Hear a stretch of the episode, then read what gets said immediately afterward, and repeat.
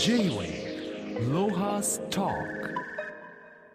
今週のゲストは星野概念さんです。星野さんよろしくお願いします。よろしくお願いします。星野さんは1978年生まれ精神科医として病院に勤務する傍ら執筆も行いブルータスの本の診察室など雑誌やウェブでの連載を多く手掛け昨年には自身初の著書「内容であるかもしれない発酵ラブな精神科医の盲言」が三島社より発売されていますまた音楽活動も行っていらっしゃいます。えー、まずあの星野さん、えーと、あなたは肩書きもあの精神科医などって書いてありますけど、はいはい、まずあのご自身でどんなプロフィールというか、はい、どんな人間なのかちょっと リスナーにざっと話していただけませんか？そうですね。あの今は1週間のうち一番多く時間を割いてるのは精神科医としての仕事なんですけれど、まあ、今あの言ってくださったようになんか書き物をしたりだとか音楽したりだとかっていう時間もあったりとかでなんかこう肩書きを書くときにこう肩書きでこうイメージがこう決まってしまうというかですけどそのあの少ない時間だけど一生懸命やってることもあったりするのでそういうのをこう捨て置いたりとかをあんまりしたくないなと思ってそれで精神科医などっていう肩書きに まあ肩書きをつけるならそれかなと思ったりしてます。なるほど。ここにあの藤野さんの内容であるかもしれない発行ラフな精神科医の盲言があるんですけど、はい、いや僕はあの普通の出版人だから呆れました。なんかさ何の本だか分かんないもんな。そうなんです、ね、ででも私が感じたのはこの内容であるかもしれないとか精神科医などみたいななんか哲学問答つか全問答みたいなね感じのことにあなたが興味があってだからあんまりこう意味を求めてない本作りわざとしてんだなと思ったんで、はい、まああなたは勝手でいいんだけどこの出版社が偉いよね。いやさすが三島社さんっていう感じで、うん、あのまあ三島社のあの作品というか本は好きで僕も読んでたんですけどいや本当これをこうあのみんなのミシマガジンっていうウェブサイトで連載をずっとさせてもらってたんですね。まあ今もしてるんですけどそうそれでもう思うがままに書いていてでなんか僕そのはっきりと物事を言うとかなんかこう分かったような感じで物事を言うっていうのがどうも違和感があってそんな物事とかあとは僕がその仕事であの人とこう向き合うお仕事なわけなんですけどなんかそんな簡単に分かりきらないよなと思ってなので分かりきらないまま曖昧なままのことをこう落とし込むというか書けるといいなと思って書いててそうすると本当何のための本かよく分かんないっていう ものに着地してしまったって感じなんですけど。でもあれですね。あの星野さんにお世話になってる患者さんは読みたくないんじゃないかな。なんでですか？いやいやどんな先生かがね、はい、いやこれじゃあこの先生心配だな。先生の方が僕よりおかしいんじゃないのって 言われそうな捉えどころのないでもなんか僕思うんですけどそのまあ、医者にもいろんな先生がいるんですけど、あのー、やっぱり、こう、なんて言うんですかね、あんまり偉そうすぎない方がいいかなと、話しやすいかなと思ってるんですよ。そうですね、あの、はい、上から目線じゃないし、あの、途中であなたが尊敬している精神科医の先生で、はい、患者に謝るばっかりの人が出てきたり。そうなんですよ。ね。岡山のもう87歳になられる山本先生っていう先生が、本当に手を合わせて「ああすまんかった」ってずっとおっしゃってて。いいねそれ行き着くところまで行ったんだね。精神科医として。その先生は本当に患者さんの立場の人たちと一緒に診療所を60歳で作られてですね、うん、でもう本当薬の調剤とかも患者さんがやってたりとか するような診療所で本当いいね。テーマが共生なんですよ。あのその山本先生の人生のテーマが共生でそれはそんな場所を作ってしまったってとこが本当にすごくて。そうだね。あの、患者に箱庭作らしてる場合じゃないよね。いや、本当そうなんですよ。箱庭見て、箱庭は、いや、それも大事な、その、一個の、まあ、取り組みではあるんですけど、はい、一緒にこう場を作るっていうことは本当に僕もこれからもやってきこれからやっていきたいなと思ってるんですけど J-Way ロハスターまあそんな星野さんですが実は、えー、お医者さんになる前にミュージシャンそれもプロミュージシャンを目指されてたそうなんだけどどんな音楽をやってたのかちょっと教えていただけますか？その当時やってたバンドはどんなまあいわゆるうまく説明できないんですけど、まあ、まあまああのポップミュージックですね。あのざっくり言うと。えっ、とバンドだったんですか？バンドだったんですよ。何名ぐらいのバンドなの？えっ、とよ、えーと、最後は5人になりました。でもあの、まあ、本の中でもプロを目指したって書いてあるけど、はい、そのプロに目目指すようなあの位置までですね、はい、あ行ったわけですか？まあなあれですね録音をしてえっ、と作品を出してツアーをやってみたいなことをずっと繰り返してたんですよ。えツアーまでやってたんですか？そうなんですよ。じゃあもうプロじゃんですかね、うん、あのグローバーさんのバンドとも何回か対バンしたりとかしましたけど、はい。そ、そのミュージシャン生活は何年ぐらいやってたんですか？えっ、ー、とですねメインでバンドメインで10年ぐらいやってたと思います。でもその時さもうすでにあれでしょ？医者の国家試験は通ってたんでしょ？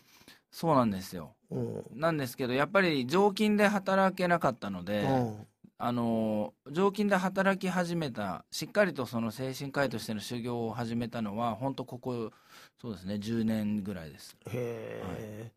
それで結局あれですか諦めたきっかけって何なんですか？諦めたきっかけは諦めたきっかけ。あのバンドでバンドでこうなんていうかこうしっかりとやってあの食べていくみたいなのはちょっと無理なんじゃないかっていう感じたっていうただそれだけです。はあ、はい。そうそう普通に考えるとなんかその精神科の中で音楽療法とかいうのあるじゃないですか。はい。ででもあれですよねそそっちにはこだわんないこだわってないですよね星野さんね。音楽療法は音楽療法にも効能はもちろんあると思うんですけどなんかそれよりももうちょっとそのバンド活動をして培っったなんだろうなコミュニケーションもそうですしあと僕在宅医療とか訪問診療をしてるんですけどでまあなんか本当に時々あの歌が好きな患者さんと一緒にはハモって歌ちっちゃい声でご自宅の中でハモって歌ったりするとか なんかそういうことが少しその人と人としてのこう距離を縮めるみたいな感じがあるような気がしててでそういう意味で音楽やっててよかったなとは思いますけど音楽療法にどっぷりとかでは全然ないです。J-Way ロハスターあとよく僕が分かんないのはその精神科に通ってる人がねあの良くなったとか悪くなったとかっていうのは自分で決めるんですか？それとも先生が分かるもんなんですか？解放に向かってんなとかそういうの。うんと医療者から見た良くなったとかっていうのと,、えーと、その当人の方がその良くなったっていうのが一致してればいいんですけど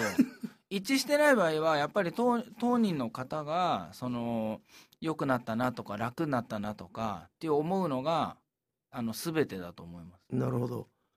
大体あれですか？その患者さんっていうのは月1で来るんですか？それとも週1ぐらいで来るもんなんですか？あそれは本当にその時によるというかやっぱり辛い辛かったりとかする場合は週1回とか、はい、あの来ていただいたり訪問したりしますし、うん、2週間に1回だったり、まあ、月1回だったりとかその時々ですね。はあ、でもその、まあ、今までの経験の中で劇的に良くなった人とかそういうのもいらっしゃいますか？あのすごく長く関わらせてもらっていて初めの頃と比べたらもう全然変わったっていう方はいるなって思います。はあじゃあ先生も結構感謝されてたりしてんだ本当は。いや感謝されてるかわからないんですけどただたくさんあのご自身でこういう変化があったとかこういうふうに考えてみたらこういうふうになったんだっていうのをたくさんお話ししてくれるようになると、まあ、ありがたいな嬉しいなと思います。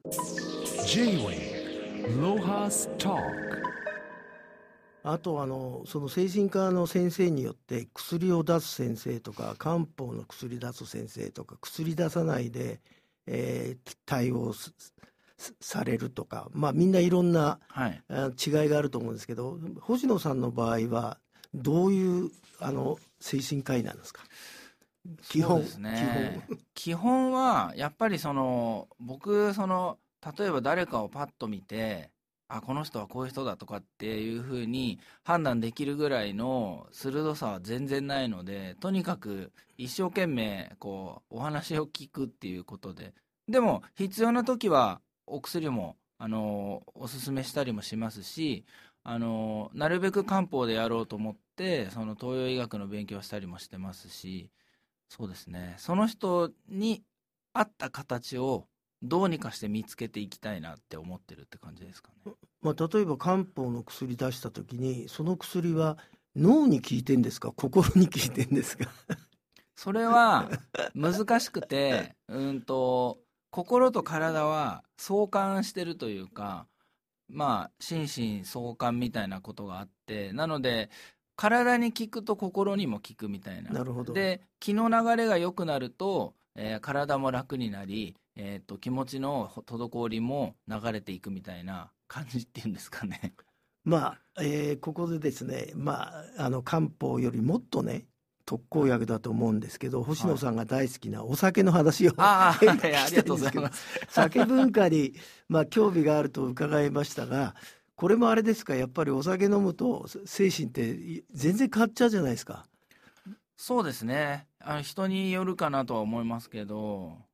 でもやっぱりその僕結構そのお酒日本酒の熱燗に初めはすごくハマってたんですよ。でその酒造りの現場にあのできるだけ見に行きたいと思って行ってるうちにその発酵というものがどういう現象かとかあと酒造りをされてる方々の話を聞くようになってその酒造りされてる方々は僕がすごい尊敬してる石川達也さんという杜氏がいらっしゃるんですけどその方はやっぱりその酒造りの主役はあの金だとおっしゃっててで、えーと、当時といえどもその酒を作ることはできないんだけれどその場を整えるとかずっとその場に居続ける金たちのとこに居続けて見守り続けるとかっていうことがあの酒造りの真髄だみたいなことをかなかなりあのはしょってますけど、おっしゃってて。でなんか僕それを聞いてるうちにあこれってなんか自分の仕事とかなり重なるものがあるなとかすごくなんか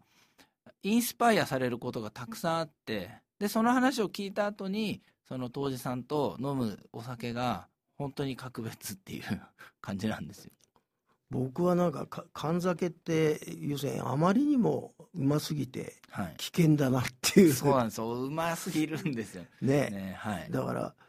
気をつけて飲んでるようになっちゃいましたけども、えー、まああのその発酵に関してはどどういうあれなんですか？ライフワークになってるんですか？あのまあ味噌とか醤油とかを作られてる現場にも見学行ったりとかはするんですけどやっぱり僕その酒造り日本酒造りの現場というかその今お話したその石川達也さんの酒造りにすごく僕は浸水しているのでその現場に行ってこう本当に地味だし地道な仕事を冬の間中休みなく続けられてるんですよ。あのそれを体感するとか見てあの感じるみたいなことがすごくなんか自分の人生だったり仕事だったりにあの影響があるような気がしますしやっぱり物事って省略できないし省略をしないとこんなに複雑で面白い酒ができるんだみたいなことを知れることが自分にとってはとてもなんていうか豊か豊かさを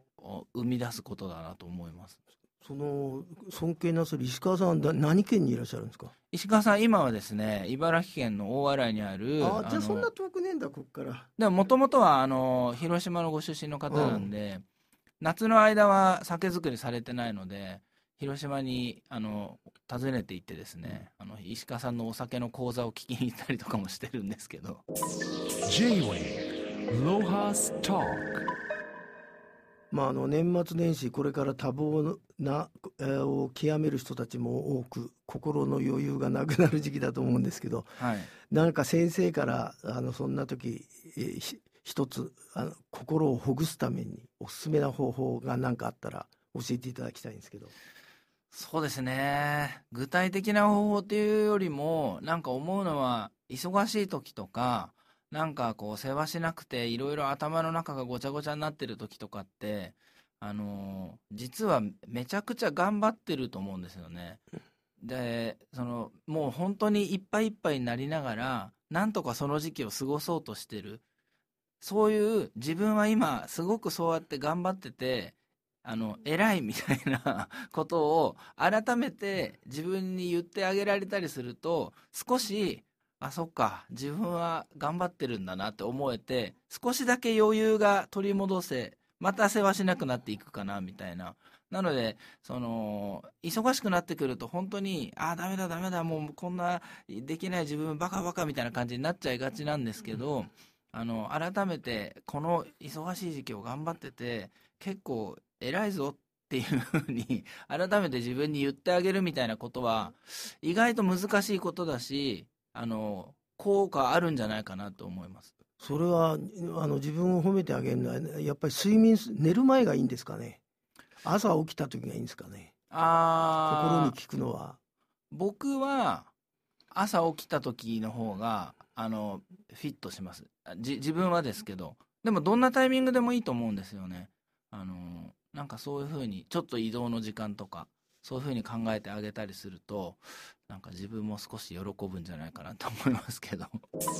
J-Way ロハストークまあ星野さんあの2022年もいよいよわずかになってきましたけど、えーまあ来年はどんな年になるかちょっと精神科医としてに日本人の心がどうなるのか。あ自分がじゃなくてですか？えそれはすごく難しいな。要するにコロナを、まあ、やっと乗り越えて、はい、どうなんですかねみんな大衆が。でもここ23年やっぱりすごくあのー、コロナ禍もあったりとかで変化がダイナミックに変化するみたいな人が多かったんじゃないかなってなんとなく感じるんですね。まあ自分もそうなんですけれど働き方が少し変わったりとかだからなんかまああのかなりそれに揺さぶられやすいような気もするんですけれどやっぱりそういう時は地に足をつけるというかあの地道な地道さを忘れないようにあのやっていきたいなと僕は思ってます。なるほどまあこれからでもせっかくあのそれだけの音楽の素養もある方なんで音楽の方ではなんか夢はないんですか？今後。そうですね。音楽も本当にあのしもう一回しっかりやってみたいなとも思いながらあのなかなかこう今のこう仕事となんか書き物は結構結びつくとこあるんですけれどその音楽活動も今少しだけやってるんですけどなかなかまだ結びつく感じはないんですけど、まあ、夢としてはやっぱりあの僕コーラスグループが好きなのでコーラスグループをこうもう一回やってみたいなと思うんですけど、あのなんか本当にプロっていうか歌が上手い人だけじゃなくて歌いたい人が集まってきて歌えるようななんか団体みたいなのを作りたいなってずっと思ってるんですよ。じゃあさっきの岡山の先生みたいに、はい、あの星野さんの患者さんと、はい、仲間で、はい、ぜひそれを実現させてください。はい、そういう場を作りたいなと思っています。それこそそれが音楽療法かもしれない、ね、そうですね。ね。ネオ音楽療法みたいな、ね。はい、今日はどうもありがとうございました。はいありがとうございました。これからも優しい先生で頑張ってください。ありがとうございます。頑張ります。J-Way ロハストーク